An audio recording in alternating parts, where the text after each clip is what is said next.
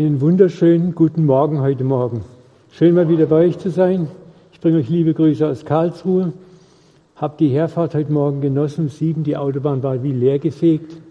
Hab sie ganz für mich alleine gehabt und bin dann gemütlich hergerollt ins Zillhausen, ins Schöne.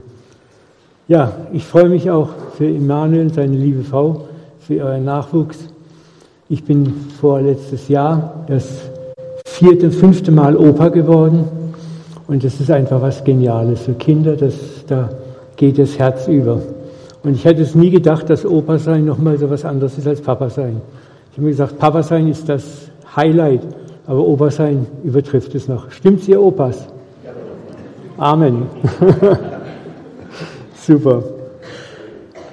Ja, ich habe heute für euch das Thema aufs Herz gekriegt. Da haben wir schon das Wesen Gottes erkennen und daraus leben und handeln. Das Wesen Gottes erkennen, daraus leben und handeln. Wenn wir zum Beispiel Glaubens- und Wachstumskrisen durchlaufen, das müssen wir immer wieder in unserem Glaubensleben, dann kommt fast immer eine Frage auf den Prüfstand und definiert dann auch die Art und Weise, wie wir uns durch Glaubenskrisen bewegen. Es ist die Frage, wie nehme ich das Wesen Gottes wahr? Also welches Bild trage ich von Gott in mir? Fragt sie sich manchmal auch, wer ist Gott eigentlich? Manchmal denken, wir haben ihn in der Tasche, ja, so, habe alles vor, bin einmal um den Thron gelaufen, hinten um, rechts um, vorne um, jetzt kenne ich dich, Gott. Aber Gott wird immer der Unbekannte bleiben. Wenn wir meinen, wir haben ihn in der Box, dann entzieht er sich uns wieder neu.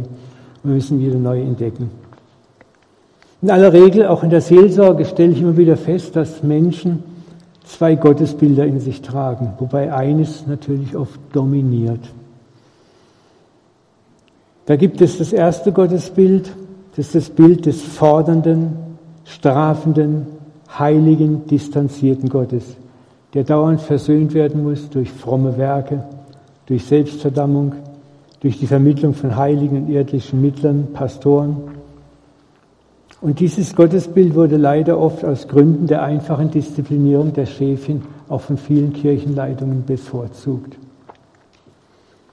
Das zweite und weniger verbreitete Bild, aber über das ich heute ganz intensiv reden möchte, ist das eines unkonditionell und skandalös liebenden Vaters. Es ist dem auf äußerliche Frömmigkeit bedachten Geist ein Dorn im Auge, weil es scheinbar zur Lachsheit und zur billigen Gnade verführt. Aber diese Haltung kommt daher, weil sie die Haltung äußerlicher selbsterlösender Frömmigkeit in Frage stellt. Schon Jesus hat diesen scharfen Kontrast gespürt er brachte den Juden den Vater wieder, den Vater nahe, der so weit distanziert von ihnen gelebt hat, den die Pharisäer und Sadduzäer und die Frommen, die Berufsfrommen so weit in die Distanz gerückt haben. Jesus brachte den Vater wieder in die Nähe. Und das hat die Berufsfrommen erregt und Jesus spürte diesen Gegenwind. Aber das Bild eines bedingungslos liebenden Vaters wird mir auch helfen, in Not und Krisen zu vertrauen und mich fallen zu lassen in die Arme Gottes. Und vor allem wird es eins mit dir machen, wenn du dieses Bild in dir hast, wirst du ein Bild des Erbarmens, der Güte und der Gnade auch für deinen Nächsten haben. Weil das Bild, das du in dir trägst von Gott, strahlst du auch aus und gibst es weiter. Wir müssen uns immer wieder fragen, was für ein Bild strahlen wir ab, auch als Christenheit in Deutschland und weltweit. Was für Bilder strahlen wir ab? Was sehen die, was sieht die Welt in uns eigentlich? Deswegen wollen wir uns heute Morgen mit dem Wesen Gottes auseinandersetzen und versuchen zu erkennen, wer er wirklich ist und wer wir sind. Jetzt gucke ich mal, geht es hier weiter? Jawohl. Das, was wir in unserem Herzen über das Wesen Gottes glauben, bestimmt unser persönliches Glaubensleben, bestimmt die Motive unserer Hingabe an Gott und das praktische Vertrauen können und bestimmt, was wir an anderen Menschen über ihn weitergeben. Was wir von Gott wahrnehmen und weitergeben, wird auch oft aus Prägungen heraus gestaltet. Da ist einmal unser Zuhause, das Elternhaus, in dem wir groß geworden sind, was uns geprägt hat und auch unser Gottesbild unbewusst prägt. Wenn du einen strengen, harten Vater gehabt hast, wird auch dein Vaterbild eher streng und hart sein. Du wirst dich schwer tun, Gott als einen liebenden Vater zu erkennen. Dann prägt unser Gottesbild auch die geistige Umgebung, die Gemeinde, die Kirche, die Gruppen, die Werke, in denen wir zu Hause sind, geistlich. Also der gemeindliche Hintergrund und die geistlichen Lehrer, die wir haben und hatten. Als Pastoren haben wir eine riesige Verantwortung. Was geben wir für ein Gottesbild weiter? Und dann, das dritte ist die Intensität, mit der du selber nach Wahrheit über den Vater suchst. Auch das prägt dich. Viele geben sich mit dem, was sie einmal irgendwo gehört haben, zufrieden, haken es ab, legen es sauber ab in ihrer Kopfablage und geben sich wie immer damit zufrieden, anstatt immer weiter tiefer Brunnen der Gotteserkenntnis zu graben. Gott ist unbegreiflich und man braucht ein ganzes Leben lang, um ihn nicht mal ansatzweise erkennen zu können, aber er möchte, dass wir ihn täglich neu erkennen, tiefer erkennen, ihn immer wieder hineinforschen in ihn. Und das ist die Frage, in welcher Intensität suchst du selber nach Wahrheit über den Vater? Nicht nur nach theologischer Wahrheit, sondern auch, wie erfährst du ihn? Mir ist es so wichtig, ich sage mal, wenn ich zu Gott bete, ich möchte dich spürbar, fühlbar, messbar erfahren. Gott küsst mich heute, umarm mich heute, schenk mir einen liebevollen Blick aus deinen Augen, gib mir einen Drücker. Ich möchte ihn erfahren. Gott ist erfahrbar. Ich weiß noch, als ich früher zum Glauben kam, war ich in einer sehr gesetzlichen Gemeinde da hatte ich noch keine Ahnung vom Glauben. Da hat man immer gesagt, man muss nichts fühlen, man muss nichts spüren, du musst nur glauben. Ah, habe ich das gedacht, dann habe ich gesagt, irgendwie kann, kann das nicht sein, was ist das für ein Gott, der mich nur glauben lässt. Und dann habe ich Juden kennengelernt, habe gemerkt, wie die emotional sind, selbst fromme Juden, wie die feiern konnten. Und da wird mir langsam klar, Gott ist ein Gott, der ist auch zum Anfassen, der ist zum Erfahren, der ist spürbar, fühlbar, messbar. Und ich möchte dir Mut machen, Gott immer wieder spürbar, fühlbar, messbar auch zu erfahren, dass du ihn erfährst mit deinen Gefühlen, mit deinem Herz und ihn auch erlebst. Weil Gott möchte sich dir mitteilen. Er ist nicht der Gott, der in deinem Verstand leben möchte. Wir wollen uns mal einige Fragen stellen. Welches Gottesbild hast du in dir? Trägst du in dir? Ist es streng, zornig, gütig, liebevoll? Wo hast du dein Gottesbild her? Was hat dein Gottesbild geprägt? Welche Umgebung, welche Person? Hast du es jemals überprüft? Durch Hören, Zuhören, Forschen, eigene Erfahrungen?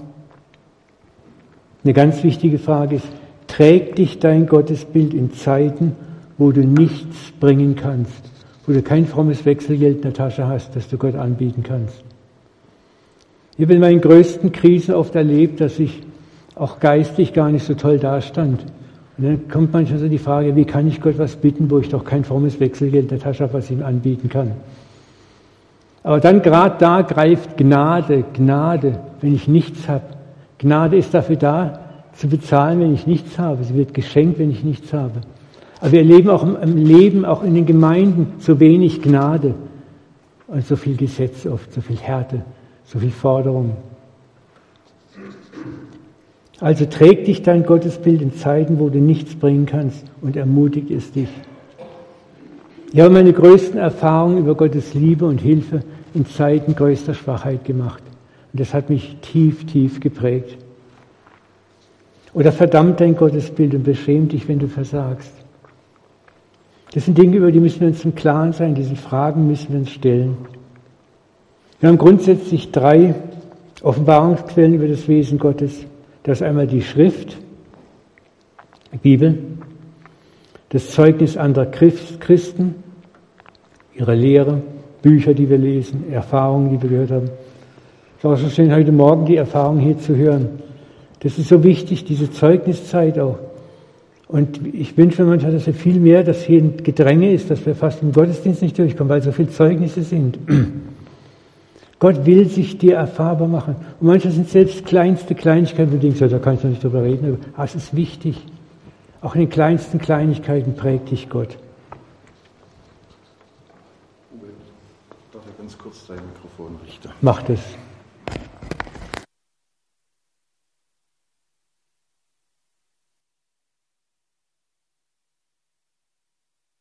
Ist jetzt besser?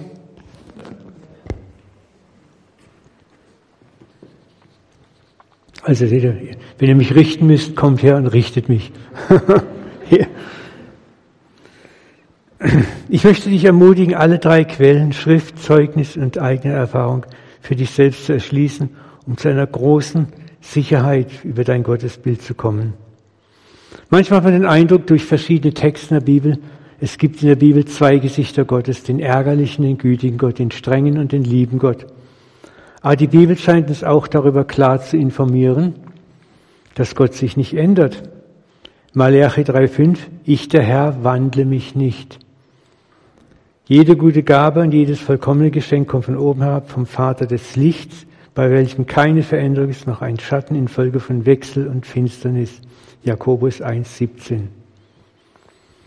Gott ist immer der gleiche. Er ist nicht mal so und mal so und launisch ist er auch nicht. Wie kam das Problem, Gott zu verstehen, auf? Es begann damit, wie zum Beispiel Propheten, Lehrer, Apostel, Theologen Gott aus ihrer persönlichen Sicht im Positiven wie im Negativen definiert haben. Vielleicht denkst du was, Apostel, Propheten?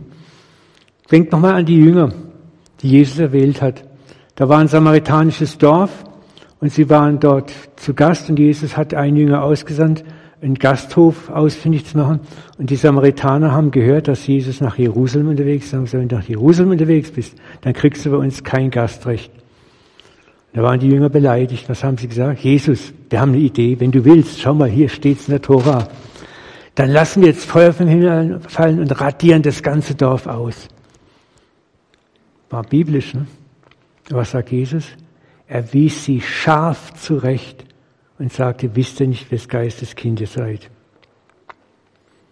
Wir müssen auch die Bibel mit geistigen Augen lesen. Der Buchstabe alleine tötet. Der Geist macht lebendig. Jesus hat nicht dem Buchstaben gehorcht, sondern dem Geist. Es gibt auch andere krude Bibelstellen, wie zum Beispiel in Psalm 437, 9. Man nehme die Kinder meiner Feinde und zerschmettere ihre Häupter an der Stadtmauer.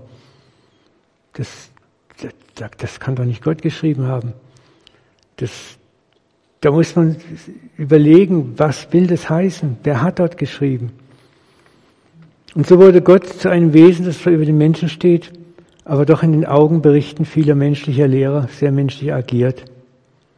Auch die antiken Götter haben sehr menschliche Züge bekommen und so wurde auch im Laufe der schriftlichen Verfassung des jüdischen Schriftentums und des christlichen Schriftentums Gott immer mehr mit menschlichen Zügen ausgestattet.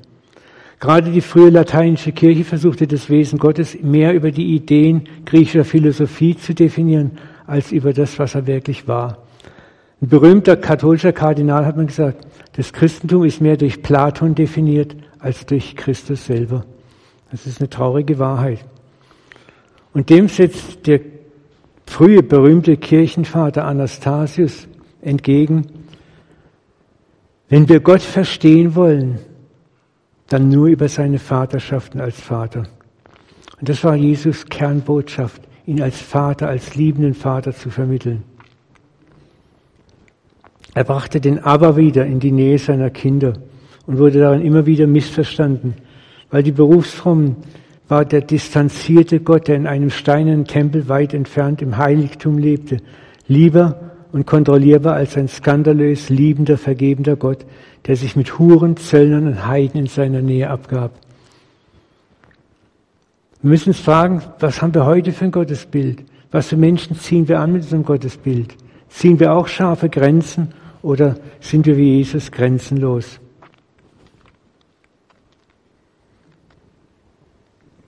Wollen wir den Gottes Willen erkennen oder Gott selber erkennen? Ich möchte euch etwas aus den Wüstenvätern zitieren. Die Wüstenväter waren eine urchristliche Einsiedlerbewegung, die ab dem dritten bis ins siebte Jahrhundert in der niedrigen ägyptischen Wüste gelebt hat und die Unglaubliches erlebt haben und auch eine unglaubliche Vatertheologie entwickelt hatten. Ich lese mal vor. Während andere geistige Bewegungen bis heute das rechte Tun betonten, das rechte Tun betonten, ermutigten sie, die Wüstenväter, ihre Jünger, alles an Kraft und geistiger Energie dran zu setzen, Gott und sein Herz kennenzulernen. Und das nicht nur intellektuell als Theologie. Die Wüstenväter glaubten an das unverlierbar Göttliche im Menschen und vertrauten auf die Wirkmacht des Heiligen Geistes. Sie vertrauten darauf, dass Gott auch durch die Sünde hindurch den Menschen für sich aufbrechen kann. Sie hatten eine ganz andere Schau von Gott. Nicht der arme Gott, der mit uns kaum fertig wird, sondern Gott, der souverän mit uns fertig wird, der uns souverän verändert.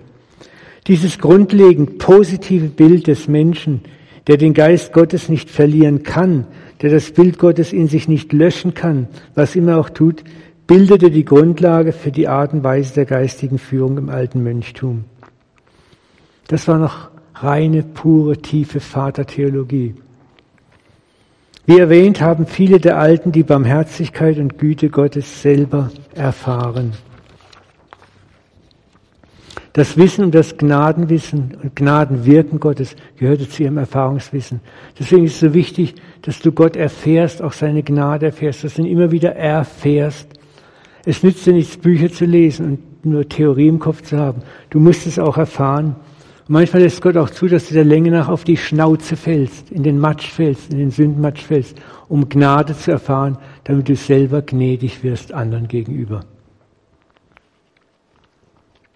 Jesus hat mal diesen Satz geprägt, wem viel vergeben wird, der liebt viel. Wem wenig vergeben wird, der liebt wenig. Das ist ein Paradox, das ist so paradox, das heißt eigentlich, wenn du viel sündigst und viel Vergebung bekommen hast, dann zerbricht dich das irgendwann. Manchmal versuchen wir krampfhaft nicht zu sündigen und bauen uns eine Selbstgerechtigkeit auf und gucken dann verächtlich auf die anderen runter, die sündigen. Das sind so, Gott ist nicht so eins zu eins, er ist manchmal richtig paradox. Die bedingungslose Zusage Gottes, welche die Alten auch im Versagen erleben, bleibt immer bestehen. Und gerade dann, wenn die Alten im geistlichen Leben scheiterten, begriffen sie oft erst, dass Gott es ist, der sie von ihren Leidenschaften erlöst. Manchmal musst du richtig der Länge nach hinfallen. Zigmal aufstehen, hinfallen, aufstehen, wo du merkst, du schaffst es nicht, dass Gott dir zeigen kann, aber ich schaffe es in dir. Und das macht dich dann zu einem barmherzigen Christen. Bleib nicht stehen beim Willen Gottes für dich. Lass nicht ab, bis du Gott selber gefunden hast. Denn Gott alleine genügt. Er will sich dir schenken dann wird auch dein Leben richtig. Dann wirst du dich für die richtigen Schritte entscheiden. Zitat Ende. Das ist so herzbrennend. Ich lese das immer wieder in schwachen Stundenzeiten, dieses Zitat durch. Das berührt mich so. Wenn dich die Wüstenväter mal interessieren, ich habe ein PDF-Buch, das kann man frei verbreiten, kannst du gerne mir eine E-Mail schreiben, dann kann ich dir das mal zuschicken. Ist so herzergreifend geschrieben. Ja, so vieles an christlicher Lehre beschäftigt sich mit dem, was ein Christ tun soll, um ein Christ zu sein. Und das Tun wird häufig mit Angst vor Gottes Strafe, wenn wir es nicht tun und schlechtem Gewissen motiviert. Und dann tun wir etwas, um jemand zu sein. Ein äußerlich guter Christ. Aber dieser Weg führt in Gesetzlichkeiten äußerliche Religiosität. Wenn wir aber Gottes Liebe für uns persönlich und unkonditionell erfahren haben, tun wir, was wir tun, aus Liebe, aus Dankbarkeit. Und diese Liebe strahlt auch ohne viel Worte aus dir raus zu den Menschen, weil dein Tun aus deinem Sein kommt und nicht umgekehrt. Ich erlebe das immer wieder. Ich war jetzt gerade wieder in der Parkinson-Klinik auf, ich mache alle zwei Jahre, so eine zwei Wochen Visit in Wolfach im Schwarzwald, da lasse ich mich dann durchchecken. Habe dieses Jahr auch einen guten Report bekommen. Aber wenn ich dann als beim Frühstück da sitze, erlebe ich immer wieder, es kommen Leute an meinen Tisch, sagen, darf ich mich zu ihnen setzen? Ja. Dann essen wir, dann sagt auf einmal die Leute, wer sind Sie? Sag ich, ja, ich bin Mensch, ich bin Uwe Dahlke. Ja, nee, ich meine, was, was machen Sie beruflich? Ich sage, ich war mal Pastor. Das habe ich gewusst, dass Sie irgendwie was Geistliches sind. Sie haben so eine Ausstrahlung. Und dann gucke ich rechts, links, wen meint er? Meint er mich? Ich kann es selber nicht fassen. Das erlebe ich wieder und wieder und ich merke, wie manchmal das wahr wird, was Jesus uns versprochen hat. Aus der Mitte eures Herzens werden Ströme lebendigen Wassers zu den Menschen fließen. Das ist das, wenn wir zerbrochen sind, wenn wir demütig sind, nicht uns selber dahin gebracht haben, sondern durch Zerbruch und vergebener und erfahrener Gnade hingekommen sind, dann strahlst du immer mehr Milde und Güte aus. Das zieht die Menschen buchstäblich an. Ich bin immer fassungslos, wenn ich das erlebe. Und doch höre ich immer wieder den Einwand, ja Uwe, aber wir müssen Gottes Liebe mit Gericht und Zorn Gottes balancieren. Wirklich. Ich glaube, das ist zutiefst griechischer Dualismus. Wenn Gott völlig ausgewogen menschlichen Sinne ist, dann heben sich seine Liebe und Gerechtigkeit gegenseitig auf und Gnade ist nichts weiter als ein nettes kleines Beiwerk, weil wir doch selbst bezahlen müssen. Und das ist das Problem, mit dem so viele Christen kämpfen, wo ich an der Seelsorge immer wieder konfrontiert werde. Gott ist nur so gütig, wie ich es verdiene. Aber Gnade und Liebe haben dann immer etwas mit meiner Würdigkeit zu tun. Das ist das Ja-Aber-Evangelium. Das Ja-Aber-Evangelium sagt dir, Gott liebt dich, wenn du es verdient hast. Und damit sind wir wieder bei einem völlig menschlichen Gottesbild, das leider so dominant in vielen Kreisen ist.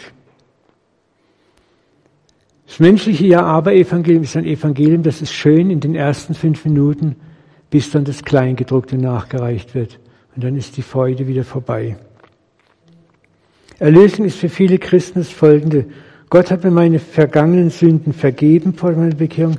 Jetzt, nachdem ich gläubig geworden bin, liegt es an mir, gut zu leben, bis an mein Lebensende in der Erlösung zu bleiben, ein moralisch weitgehend einwandfreies Leben zu führen, in dem Gnade ein begrenztes Beiwerk ist. Erlösung ist aber weitaus mehr. Ist das Werk eines liebenden Vaters, der das gute Werk der Erlösung in dir angefangen hat, es fortführt und vollendet. Philippa 1,6, Worte des Paulus. Das gute Werk der Erlösung ist das Werk eines liebenden Vaters, der das gute Werk in dir angefangen hat, vollendet hat und der es fortführt. Da bleibt für dich wenig Platz, außer es zu empfangen, diese Gnade zu empfangen. Schauen wir uns noch einmal gerade in den Propheten an, die uns zeigen, wie unbalanciert Gott oft ist. Gehen wir in Jesaja 54, 8 rein. Ja, das immer. Ich habe mein Angesicht im Augenblick des Zorns ein wenig vor dir verborgen. Aber mit ewiger Gnade will ich mich deiner erbarmen, spricht der Herr, dein Erlöser. Schau mal hier diese Verteilung. Zorn ein wenig. Gnade ewig. Das ist ein, ein, ganz schöner Unterschied. Da hält die Balkenwaage nicht, sich nicht im Lot, sondern ist ganz tief unten bei der Gnade. Ewig Gnade, Zorn ein wenig. Und das müssen wir verstehen und zu begreifen, wie uns der Vater sieht. Der Vater sah den Menschen nicht erst vom Parad im Paradies vor sich, sondern von aller Ewigkeit. Im präexistenten Sohn, nach dessen Ebenbild wir alle geschaffen sind und umgestaltet werden. Was sagte Gott denn im Paradies oder vor dem Paradies? Lasst uns Menschen machen, ein Bild in unseren gleich. Wir dürfen nicht vergessen, was unser Ursprung ist. Wir sind geschaffen nach dem Bilde Gottes, nach dem Bilde Gottes. Wir müssen begreifen, dass unsere Schöpfung und auch unsere Erlösung ein ewig und vollkommener und von Gott abhängiger Plan ist. Unsere Erlösung ist kein Aktionsplan, kein hektischer, panischer Aktionsplan, den Gott ersann, als Adam von der verbotenen Frucht aß, wo dann der Alarm im Himmel losging. Alarm, Alarm, wir haben ein Problem auf der Erde. Oder als Gott merkt, dass die zehn Gebote nicht funktionieren. Der Sündenfall des Menschen war schon von aller Ewigkeit, bevor der Mensch geschaffen wurde, vorausgesehen. Und Gott hatte schon einen Plan, wie er das Problem Sünde lösen würde. Auch das wollen wir uns mal biblisch betrachten. 1. Petrus 1,20. Schon vor Erschaffung der Welt ist er, Jesus, zu diesem Opfer ausgesucht worden, wegen euch aber erst in der letzten Zeit erschienen. Vor Erschaffung der Welt war Jesus schon ausgewählt. Offenbarung 13.8, das Lamm, das geschlachtet ist vor Grundlegung der Welt, vor Grundlegung der Welt. Das ist, die Erlösung ist kein Aktionsplan, kein panischer Aktionsplan, sondern von Ewigkeit her geplant. Und es hilft uns zu verstehen, was Johannes meint. So sehr hat Gott die Welt geliebt. Er hat diese Welt schon von jeher geliebt. Gott ist ewig und sein Denken ist ewig, sein Plan ist ewig.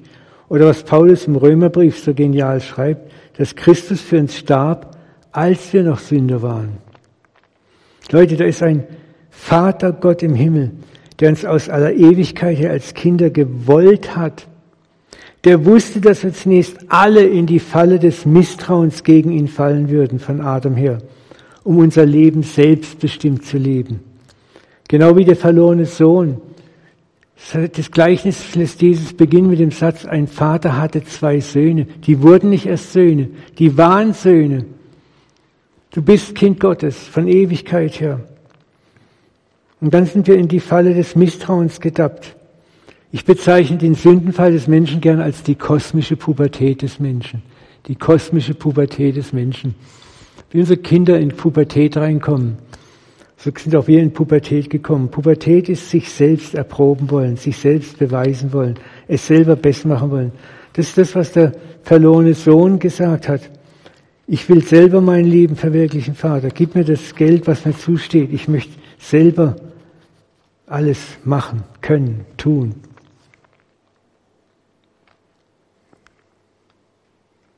Schauen wir, was Paulus im Römer 11 so genial schreibt.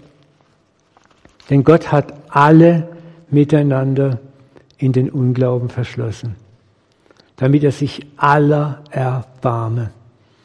Jetzt kommt, bricht es raus aus Paulus. Oh, welch eine Tiefe des Reichtums, der Weisheit und der Erkenntnis Gottes. Wie unergründlich sind seine Gerichte und unausforschlich seine Wege. Da würden wir sagen, ja, wir wissen alles über die Gerichte Gottes. Wir haben auch seine Wege längst erforscht. Aber Paulus sagt, seine Gerichte und Wege sind für uns Menschen unergründlich. Ist dieser Vers uns in seiner letzten Konsequenz bewusst? Denn Gott hat alle in den Ungehorsam eingeschlossen. Gott hat den Ungehorsam sogar vorhergesehen, ja sogar geplant. Er hat sie eingeschlossen, alle Menschen, damit er sich aller erbarme. Darüber soll man mal nachdenken, reflektieren. Da ist kein Vater im Himmel, der frustriert ist über eine scheinbar aus den Fugen geratene Welt, der es kaum abwarten kann, sie im Gericht bis auf einen kleinen Überrest zu zerstören. Lies mal in Ruhe Psalm 22, 27, Jeremia 3, 17, Zephaniah 3, 9, Jesaja 25, 6, was dort für gewaltige prophetische Aussichten über Gottes erlösendes Herz, über die ganze Menschheit ausgesagt werden. Über uns Menschenkindern, über dich und mir wohnt ein Gott, ein Vater voller Liebe und ewigen Erbarmen, den unsere Sündhaftigkeit weder frustriert noch abhält, seinen perfekten, vollkommenen Plan der Errettung aller seiner Kinder auszuführen, egal wie widerspenstig wir sind. Schauen wir dazu auch mal einen Vers aus Hosea an. Wir müssen uns vor Augen führen, das Volk Israel, das sind wir eingepfropft.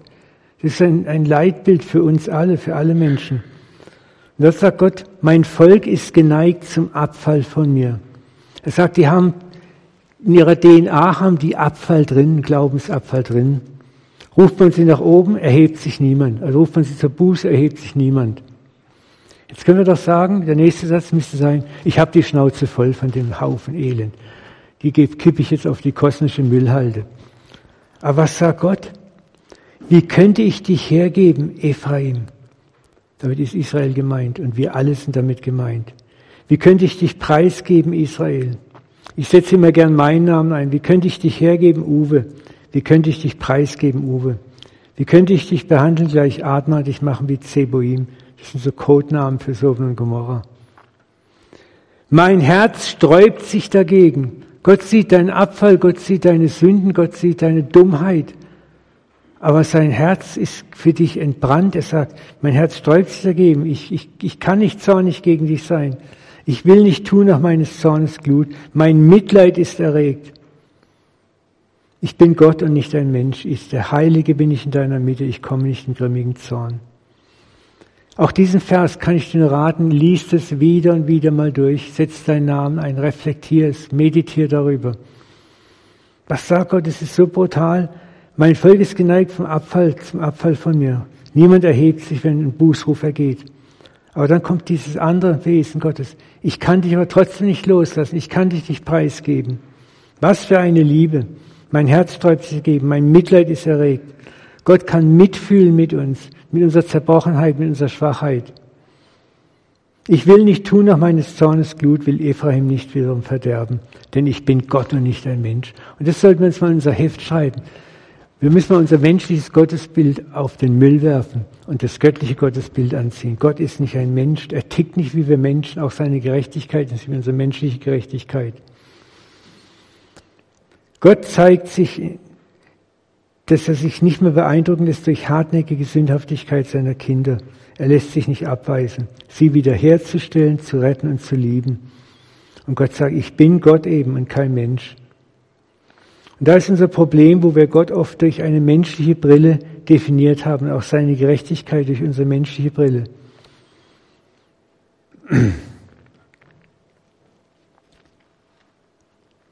Seine Liebe gewinnt um den Preis seines eigenen Lebens. Das ist sein Preis, den er bezahlt hat. Und darum kann Johannes in jenem berühmten Vers im ersten Johannesbrief Kapitel 4, 16 sagen, Gott ist die Liebe. Es heißt nicht in diesem Vers, Gott ist heilig, Gott ist gerecht. Nein, Gott ist die Liebe. Das ist alles, was Johannes einfällt dazu. Ein weiterer ähnlicher Vers im Alten Testament lässt uns ebenfalls in das Wesen des Vaters blicken. Hier wird Israel Ephraim genannt. Schau unsere Verslesung auch heute Morgen. Ist nicht Ephraim mein teurer Sohn, mein trautes Kind? Ich denke noch wohl daran, was ich gegen ihn geredet habe. Gott sagt auf gut Deutsch, Ephraim, Israel, ich weiß ganz genau, wer du bist. Und hier kannst du wieder deinen Namen einsetzen. Ist nicht Uwe mein teurer Sohn, mein trautes Kind. Aber ich denke wohl daran, was ich gegen ihn geredet habe. Aber gerade darum bricht mein Herz gegen ihn, dass ich mich seiner erbarmen muss. Gott sieht unsere Schwachheit. Gott sieht dein Versagen, deine Sündlos Sündhaftigkeit. Aber er kann nicht anders, als sich über dich zu erbarmen, in dir sein Kind zu sehen, sein lieb, geliebtes Kind. Und deswegen, das Grundwesen Gottes ist von aller Ewigkeit her Erbarmen, Güte, Geduld und Freundlichkeit. Sein Vor-, Zu- und Nachname ist Barmherzigkeit. Er ist kein distanzierter kosmischer Buchhalter, der mit spitzer Feder über unser Verhalten wacht, kein leicht reizbarer Vater, der sofort zuschlägt, wenn es sich ergibt. Sein Kernwesen, seine Endabsicht ist Liebe, Erziehung durch Erfahrung, und Wiederherstellung seiner Kinder durch seine Liebe. Auch wir fallen in Treulosigkeit, in Kleinglauben, Unglauben über Gott. Und doch stehen wir oft in Herausforderungen, wo wir Gottes Hilfe brauchen, wo wir uns fragen, ja, kann ich denn so wie ich bin Gott bitten? Oft klagt uns unser Gewissen dann, ja, so wie du bist, kannst du nicht erwarten, dass Gott dein Gebet erhört. Aber gerade da, wo deine Glaubensperformance stottert, wo deine Hingabe lau ist, musst du vertrauen können und sagen, Gott, ich habe kein frommes Wechselgeld, was ich anbieten kann, aber ich brauche deine Hilfe. Und in dieser Stunde brauchen wir mehr die Gewissheit denn je, trotz einer Schwachheit dennoch geliebt zu sein, um voranzugehen. Wir brauchen vor aller Machtoffenbarung Gottes eine Offenbarung seiner unerschütterlichen Liebe zu uns. Gott weiß, dass Drohungen, Einschüchterungen und Bestrafung uns nicht wirklich dauerhaft ändern. Nochmal, die Art, wie wir ihn wahrnehmen, ist sehr oft geprägt, wie wir aufgewachsen sind. In den Elternhäusern, in den Gemeindehäusern oder im sozialen Kontext. Gott reagiert so anders auf uns. Selbst der leiseste Hauch von Umkehr in uns Menschen bringt sein Erbarmen, seine Güte zum Vorschein. Denk mal an den verlorenen Sohn. Henry Nouwen, der großartige Buchautor, hat in seinem Buch über das verlorene Söhne geschrieben, von der Selbstbedienungsreue des verlorenen Sohnes, die Selbstbedienungsreue. Er hat ja gesagt, äh, oh, ich hunger, ich leid, mir geht's schlecht hier. Beim Vater ging es besser. Ich werde nach Hause gehen, werde sagen, ich bin nicht mehr wert, dein Sohn zu heißen, ich habe gesündigt, mach mich zum Tagelöhner. Er gibt quasi dem Vater ein Angebot, so ein Deal, mach mal einen Deal, du nimmst mir das alles weg und gibst du dafür wenigstens Essen, Trinken. Selbstbedienungsreue. Aber Gott, was macht er? Jesus erzählt, als der Vater den Sohn von weitem kommen sieht. Was macht er? Er weiß es, was der Vater macht. Er rennt ihm entgegen. Er rennt ihm entgegen. Und bevor der Sohn sein Sprüchlein aufsagen kann, boah, erstickt der Vater in einer einzigen Umarmung seine Schulderkenntnisse. Er weiß, was sein Sohn gelitten hat. Er weiß, was in ihm aussieht. Und er tut ihn nicht stehen lassen. Halt, bleibt mal stehen. Hier, meine lieben Mitbewohner, seht ihr, so geht's jemandem, der sich von mir distanziert. So, komm mal ein Stückchen näher. Riecht ihr, wie man riecht dann? Und nein, er, Er macht das Gegenteil, er umarmt ihn. Dann bringt er das Feierkleid herbei, er bedeckt die Scham, die Schande, diesen ausgemergelten, verdreckten Körper mit dem Festgewand. Er gibt ihm die Schuhe an die Füße, das Zeichen eines freien Mannes und dass er kein Sklave ist. Das ist es, wie Gott mit uns umgeht, wenn wir nur unsere, wenn wir nur anfangen, Buße zu tun. Gott ist nicht einer, der sagt, ja, mehr, mehr, mehr, sondern der sagt, komm, mein Kind, ist gut, ist gut, komm, ich umarme dich. Gott verfolgt andere Wege als Einschüchterung durch Bestrafung. Und das ist auch, was Johannes in 4.18 sagt im ersten Brief. Furcht, nee, das ist, das, gucken wir uns das mal kurz an, das ist auch interessant. Wenn wir gerne von der Strafe Gottes reden. Gott hat was Interessantes in mir gesagt. Du strafst dich selbst mit deinen mit deiner Bosheit und züchtigst dich selbst in deinem Abfall und sollst erfahren, einsehen, wie böse und bitter es ist, den Herrn, deinen Gott zu verlassen. Gott muss uns gar nicht strafen. Wir tun es oft selbst durch unsere Sünden, selbst bestrafen. Gott muss gar nicht strafen, das besorgen wir selber sehr effizient.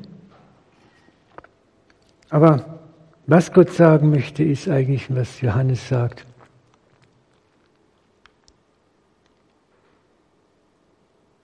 Das wollte ich haben, genau. Furcht ist nicht der Liebe, sondern die vollkommene Liebe treibt die Furcht aus. Denn Furcht rechnet mit Strafe. Wer sich aber fürchtet, der ist nicht vollkommen in der Liebe. Gott verfolgt nicht uns durch Furcht einzuschüchtern, sondern durch Liebe zu ihm zu ziehen, Vertrauen zu ihm zu haben. Furcht rechnet mit Strafe. Sich aber fürchtet, ist nicht vollkommen der Liebe. Wenn du dich fürchtest vor Gott, dann hast du noch seine Liebe zu dir nicht begriffen. Dann ist es keine Anklage, sondern es ist der Weg, seine Liebe noch tiefer und intensiver zu begreifen. Wenn wir Christen nur mit Angst vor Gottes Ärger und Zorn auf der Spur der Heiligung halten, bekommt Gott eine unreife, eingeschüchterte Braut, der im Herz überall ist, nur nicht bei ihm. Die mächtigste Waffe, ein menschliches Herz umzukehren, ist Liebe und Güte des Vaters die von Ewigkeit her existiert und dich mich schon, schon vollendet in der Ewigkeit gesehen hat, am Tisch des Vaters sitzen. Und nur diese Liebe des Vaters, wenn wir sie in unserem inneren Herzen als erlebte Offenbarung empfangen haben, hält uns in unserem Leben als Christ auf der Spur und macht uns zu Christen, die auch mit anderen barmherzig sein können. Seine Vaterliebe zu dir und mir ist unerschütterlich von unserer Leistung das verstehen wir oft nur so, so schwer, weil um uns herum Liebe und Anerkennung auch oft nur gegen Leistung vergeben wird. Und das Traurige ist, dass es innerhalb der Gemeinde oft nicht viel anders ist als in der Welt. Aber Gott, unser Vater ist kein Mensch, seine Liebe ist nicht menschlich. Sie ist nicht mal mit der besten menschlichen Liebe zu vergleichen. Sie ist skandalös. Und diese Liebe möchte ich, dann möchte ich die Predigt auch abschließen, wird wunderbar im 1. Korinther 13 beschrieben. Ich habe daraus so einen kleinen Poem gemacht. Wir wollen das mal lesen, betend lesen. Des Vaters Liebe ist langmütig und gütig. Sie ist frei von Eifersucht. Sie prahlt nicht, sondern kam auf einem Esel daher. Sie bläht sich nicht auf, sondern kam in einer Krippe zur Welt. Die Liebe des Vaters ist nicht taktlos. Er entblößt sich nicht, niemanden. Die Liebe des Vaters sucht nicht das ihre, sondern immer nur das unsere. Sie lässt sich nicht erbittern von unserer Ignoranz.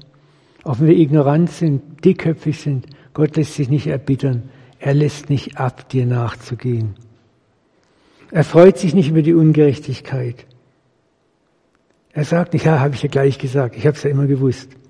Er freut sich an der Wahrheit, egal wie klein sie ist. Wenn Wahrheit nur ganz klein in deinem Leben anfängt zu wachsen, freut er sich darüber. Des Vaters Liebe erträgt alles, was wir in unserer Verbindung tun. Siebenmal, siebzig Mal sollen wir vergeben. Wie viel mal mehr vergibt uns Gott? Die Liebe des Vaters glaubt alles, denn sie sieht nicht vom Ende her. Und die Liebe des Vaters hofft alles, weil er das gute Werk in uns angefangen hat, fortführt und vollendet. Sie duldet alles siebenmal, siebzigmal. Seine Liebe zu uns, auch wenn du es schwer glauben kannst, hört niemals auf. Ich möchte noch ein Gebet, ein kurzes sprechen zum Schluss. Je tiefer ich verstehe, wie tief ich gefallen bin und selber schuld bin und Vergebung brauche, immer wieder, so sehr nimmt Gott mir auch die Macht zu entscheiden, wer die Guten und wer die Bösen sind. Ich habe fortan nicht mehr die Freiheit, selbst zu entscheiden, wen ich respektiere und wen nicht. Ich habe nicht mehr die Freiheit zu entscheiden, wer drinnen ist und wer draußen ist. Es gibt nur noch wir und nicht mehr mich und die anderen. Und nun stehe ich wehrlos vor dem unfassbaren Verstehen seiner Gnade, seiner Liebe, seiner unbegreiflichen Barmherzigkeit mir gegenüber. Wie kann ich sie dann anderen verwehren? Wem viel vergeben wird, der liebt viel. Wem wenig vergeben wird, der liebt auch wenig. Vater, und so bitten wir, dass du jetzt diese provokante Wahrheit in unser Herz heimbringst. Dass du uns neu herausforderst, jeden Einzelnen deine Liebe nicht nur im Kopf zu erfahren, sondern im Herzen zu erfahren zu erleben, wie du uns vergibst, wo wir es so richtig versemmelt und vergeigt haben. Dass wir deine Gnade, deine Güte erfahren, dein Erbarmen spürbar, fühlbar, messbar erfahren, schmecken, betasten, riechen, essen, sehen können. Vater, dass unser Wesen immer mehr verändert wird, dass du aus uns strahlst, dass es wahr wird, was du versprochen hast, dass Ströme lebendigen Wassers aus uns fließen zu den Menschen, wo wir vielleicht kein Wort sagen, aber aus unserer Zerbrochenheit, aus den Rissen unserer Zerbrochenheit leuchtet deine Herrlichkeit hervor. Und schäme dich nicht der Narben deiner Zerbrochenheit. Wenn du nur ganz bleiben möchtest, sehen die Menschen nur deine äußere fromme Hülle. Wenn du aber zerbrochen bist, strahlt Gottes Herrlichkeit und Gnade aus deinen Bruchnarben zu den Menschen. Und das ist es, was Gott will. In Jesu Namen beten wir und segnet euch. Amen. Amen. Amen.